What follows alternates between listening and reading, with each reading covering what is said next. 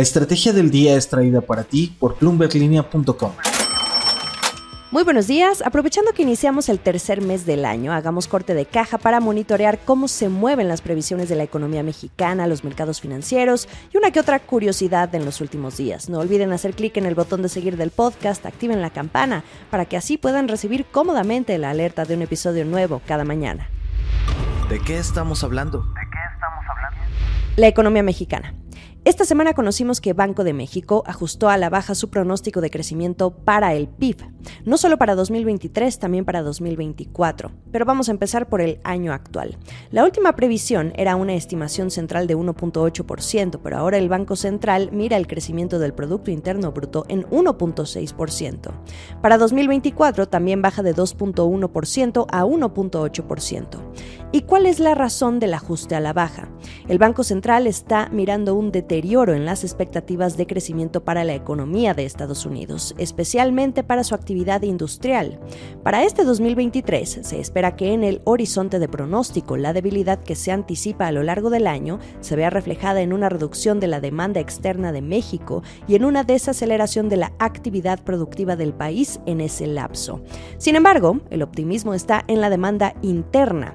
Banjico espera que esta sea la que continúe apoyando la actividad económica nacional. Para 2024, recordemos también que si Estados Unidos continúa con su reactivación económica, para México eso también significará una mejoría en su ritmo de crecimiento. Pero por ahora persiste una elevada incertidumbre. Y esto también implica que la haya sobre el comportamiento de la demanda externa del país. Sobre la tasa de interés, pudimos conocer un poco más de la visión del más nuevo de la Junta de Gobierno, el subgobernador gobernador Omar Mejía, quien participó en un podcast de Grupo Financiero Banorte. Él dice que México podría considerar desacelerar el ritmo del ciclo alcista en los próximos meses, dado que las tasas ya están cerca del nivel en que la inflación tendrá una trayectoria descendente decisiva.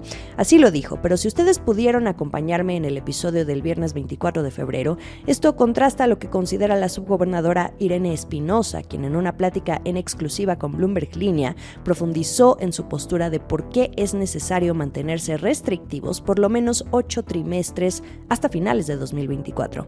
Les recomiendo ir a escuchar ese episodio. En la opinión del subgobernador Mejía, la última decisión del Banco Central Mexicano, cuando aumentó en 50 puntos base y sorprendió a todos, fue la decisión correcta y que un aumento menor podría haber traído consecuencias para la economía en el futuro. Y cito textual sus palabras. Banco de México en todo momento procura cumplir con su mandato al menor costo posible para la sociedad. Acciones y reacciones. Entramos al último mes del primer trimestre y ¿qué podemos esperar de los mercados financieros en marzo? En Estados Unidos los vientos se miran en contra al enfrentar más presión por los resultados corporativos de las compañías y las altas valuaciones. Al menos así lo están viendo los analistas de Morgan Stanley. Dicen creer que marzo será un mes de alto riesgo. ¿Y por qué lo que dicen es importante? Porque este equipo de analistas es liderado por Michael Wilson, quien predijo correctamente la caída del mercado de renta variable el año pasado. Lo que dice Wilson es que los mercados bajistas usualmente presentan un aplanamiento de las perspectivas entre las temporadas de resultados trimestrales antes de que se reanude la tendencia a la baja. La evidencia la podemos ver en el S&P 500 que ya lleva tres semanas consecutivas a la baja en medio de preocupaciones de que la inflación en Estados Unidos aumente las perspectivas de más alzas de la tasa de interés por parte de la Fed. Este estratega ya ha mencionado antes que espera que la renta variable toque fondo en la pronosticando que el S&P 500 caerá hasta un 24% hasta los 3.000 puntos para la primera mitad del año. Startups. En el mundo de las compañías que trajeron más competencia al sector financiero y bancario en México, la fintech Confío, que otorga créditos a pequeñas y medianas empresas, obtuvo una ampliación y extensión de dos años de las líneas de crédito combinadas que tiene con Goldman Sachs y Gray Mercy para alcanzar un total de 4.100 millones de pesos. Esta cifra antes estaba en 3.600 millones de pesos. Recordemos que en los últimos meses este tipo de empresas ha optado por la deuda para financiar su crecimiento. Por ejemplo, Clara o Kavak, que han sido otras empresas que así lo han hecho.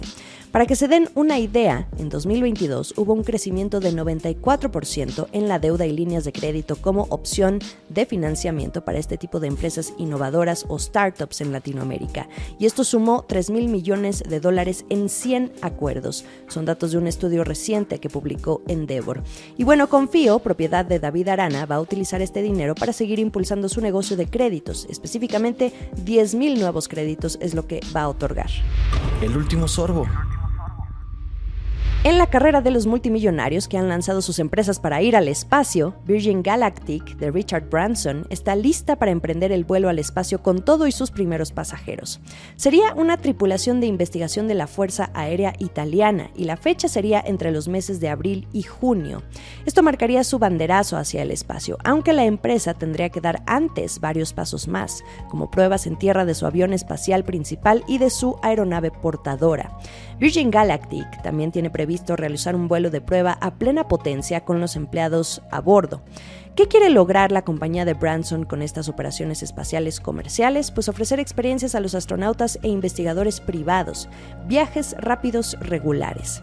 El año pasado relanzó la venta de boletos al público en general a un nuevo precio de 450 mil dólares. Los primeros clientes que pagaron por estos vuelos hace muchos años habían hecho un desembolso de la mitad, 250 mil dólares, para ir en esas naves. Todo esto lo informó la empresa en sus resultados financieros al cuarto trimestre.